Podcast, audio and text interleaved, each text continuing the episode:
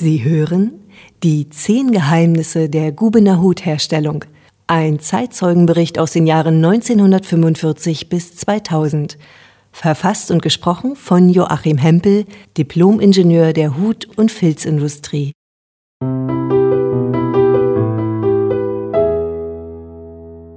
Folge 5.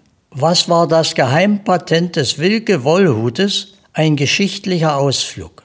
Liebe Zuhörer, mit der Ansiedlung des Hutmachermeisters Karl Gottlob Wilke in Guben wurde eine Ära eingeleitet, die von einem großen wirtschaftlichen Aufschwung Gubens gekennzeichnet war und die Neiße Stadt zu einer bekannten und geschätzten Hutmacherstadt bis in die Jahre um 1989 aufsteigen ließ. Ein kurzer Blick in die Geschichte der letzten Jahrzehnte vor der Jahrhundertwende. Mit der politischen Wende und der Wiedervereinigung von Ost- und Westdeutschland im Jahr 1989 kam es zu drastischen strukturellen Veränderungen in der ostdeutschen Industrie und Wirtschaft. Mit der Änderung der Absatzstruktur und Umstellung auf die Marktwirtschaft kündigte sich 1990 auch das allmähliche Ende der Gumner Hutindustrie an. Produktionsstätten wurden geschlossen und die Beschäftigungszahlen gingen absatzbedingt drastisch zurück. Aufgrund der politischen Umbrüche brachen die wichtigsten Absatzmärkte und Exportländer von Gubener Hüten die Ostblockstaaten weg. Das waren 90 Prozent des Produktionsvolumens. Dazu kamen zu hohe Betriebskosten für die verbleibende Mini-Produktion und fehlende notwendige Investitionszuschüsse, die die Gubener Hüte GmbH schließlich an den Rand des Konkurses brachten. Aber auch der in den 1980er Jahren veränderte Modebedarf, keine klassische Hutmode zu tragen, sondern eher das US-amerikanische Baseballcap, brachten das aus. Vieler Hutbetriebe in Deutschland. Mit der Schließung der von den Gubenern umgangssprachlich genannten Hutbude im Jahr 1998-99 endete die traditionsreiche Geschichte Gubens als ein Zentrum der industriellen Hutfertigung Deutschlands, in der ganze Generationen der Gubener Bevölkerung tätig waren und ihren Lebensunterhalt verdienten. Aber kommen wir zum Geheimpatent des Wilke Vollhutes zurück. 1848 brachte der Calabreser, ein weicher, breitkrempiger Filzhut aus Hasen- und Kaninchenhaar, dem Hutmacherhandwerk einen Modeumschwung. Wilke versuchte den Calabreser statt aus Hasenhaar auch aus Schafwolle herzustellen. Er erkannte, dass Wollhüte gegenüber Haarhüten billiger, haltbarer und auch farblich attraktiv waren. Ein Nachteil der Wollhüte ist jedoch, dass sie bei Regen und feuchtem Wetter leicht die Form verloren. An dieser Stelle begann Wilke zu forschen und zu experimentieren. Dazu versuchte er die aus der Textil- und Tuchindustrie bekannte Dampfbehandlung mit dem Fachbegriff Dekadur auch auf die Herstellung von Wollhüten zu übertragen. Im Jahr 1854 gelang dem Hutmacher Karl Gottlob Wilke nach zahlreichen Versuchen schließlich die Erfindung des witterungsbeständigen Wollfilzhutes als eine bahnbrechende Leistung, die die Hutbranche, heute würde man sagen, so richtig aufmischte. Die Erfindung war für die deutsche Hutmacherbranche zur damaligen Zeit jedenfalls eine revolutionäre Entwicklung. Was war nun das Wesentliche dieser Erfindung? Ein wohlgehütetes Betriebsgeheimnis, später auch patentiert. Diese Erfindung beinhaltet den Prozess des Dekatierens, wie bereits erwähnt, eine aus der Tuchindustrie bekannte Dampfbehandlung. Im heutigen Haushalt ist dieser Prozess vielleicht dem Bügelprozess ähnlich, um textile Flächen in der Form zu stabilisieren.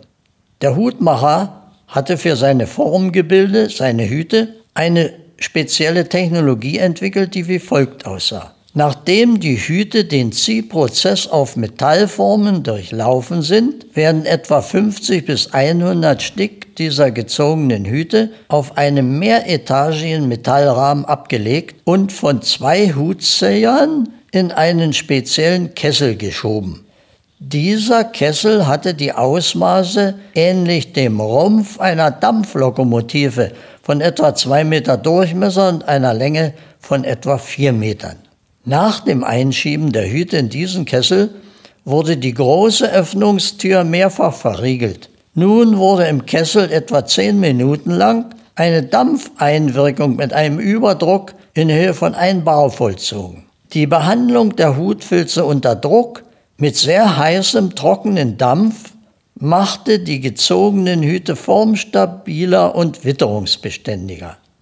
Mindestens drei voneinander unabhängige Sicherheitsvorrichtungen schützten den Kessel so, dass das ganze Gebilde bei Havarie nicht auseinanderflog. Die Herstellung dieser recht stabilen großen Dekadierkessel war nicht allein Angelegenheit der Gummener Hutmaschinenbauer. Es wird vermutet, dass der Schwermaschinenbau Lauchhammer bereits schon in früheren Jahren hierfür mit zuständig war.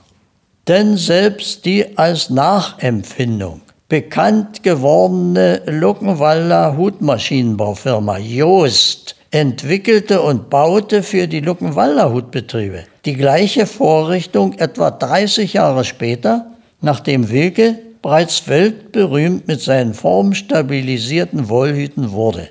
Der Begriff Dekadieren und der spezielle Arbeitsvorgang war Betriebsgeheimnis und wurde niemandem bekannt gegeben. Er blieb lange ein Geheimnis in Europa. Die im volkseigenen Betrieb, dem VEB Vereinigte Hutwerke Guben ingenieurtechnisch ausgebildeten Gubener Hutmacher Herr Schmidt und Herr Mieles entwickelten ein Verfahren, das dieses Formstabilisierungsgeheimnis der Firma Wilke mit anderen technologischen Verfahrensdetails beim Ziehen und vor allen Dingen beim Hutpressen auf das gleiche Endergebnis brachte. Das neue technologische Geheimnis bestand in der optimaleren Bedampfungszeit des auf Formen gespannten Hutfilzes und der beim Hutpressen durch Elektroheizung höheren Presstemperatur zur Fixierung der Molekularstruktur sowie neuen Produkten zur Hydrophobierung und Filzsteiferei. Zum Abschluss der gesamten Hutverformung mit vielen Modellen noch ein Geheimnis, weil sicherlich unbekannt. Der erste Staatspräsident der DDR, Wilhelm Pieck, in Guben geboren, trug Hüte, gefertigt in den Vereinigten Hutwerken Guben. Allerdings benötigte er die Hutweite 64 im konfektionierten Hut. Das war größer als die Normalproduktionsendweite, die mit der Größe 62 endete. Soweit mir bekannt ist, wurden für ihn in seiner Amtszeit speziell fünf Hutformen gefertigt. In der entsprechenden Superweite natürlich. Diese Hutformen wurden in einer mit Sicherheitsschloss verriegelten Kammer in der Gaststraße 4 bis 7, zweite Etage, unweit des jetzigen Schreibtisches des Gubener Bürgermeisters gesondert aufbewahrt. Wilhelm Pieck trug nur Hüte aus Guben und es war eine hohe Ehre, wenn sein Mode- und Ausstattungsbeauftragter in Guben erschien, um wieder für ihn einen Hut in Auftrag zu geben und fertigen zu lassen. Meist wurden zwei Stücke fertigt, um sicherzugehen, dass zum Termin unser Wilhelm, wie es damals hieß, seinen Hut ordnungsgemäß bekam. Und gehen wir abschließend noch einmal in der Geschichte zurück. Der Reichskanzler Bismarck soll es übrigens auf die Hutweite 62 gebracht haben, wenn er einen entsprechenden Diplomatenhut, einen sogenannten Homburger trug. Für Wilhelm Pieck waren zwei Formen diesem Diplomatenhut nachempfunden. Zur Frage, wer nun noch einen echten Gubener Hut, zum Beispiel als Schauspieler oder Politiker trug, kann ich mit Sicherheit sagen, dass der Schauspieler Manfred Krug und der Sänger Udo Lindenberg dazugehört. Beide bezogen Gubener Hüte und waren wohl somit von dessen Güte überzeugt. Ehe ich mich verabschiede, noch zwei Schaufenstersprüche aus der Werbung. Mutter Berger hat gut lachen. Ein neuer Hut, da lässt sie's krachen. Und noch diesen zweiten Spruch. Ein schicker Hut und passend Kleider, dann grüßen dich selbst deine Neider. Ich wünsche noch einen angenehmen Tag und bis zur nächsten Runde in dieser Reihe über Geheimnisse der Gubner Hutherstellung. Auf Wiederhören.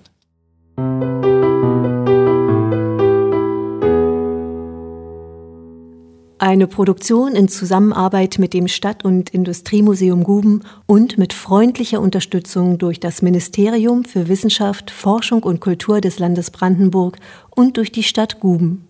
Thank you.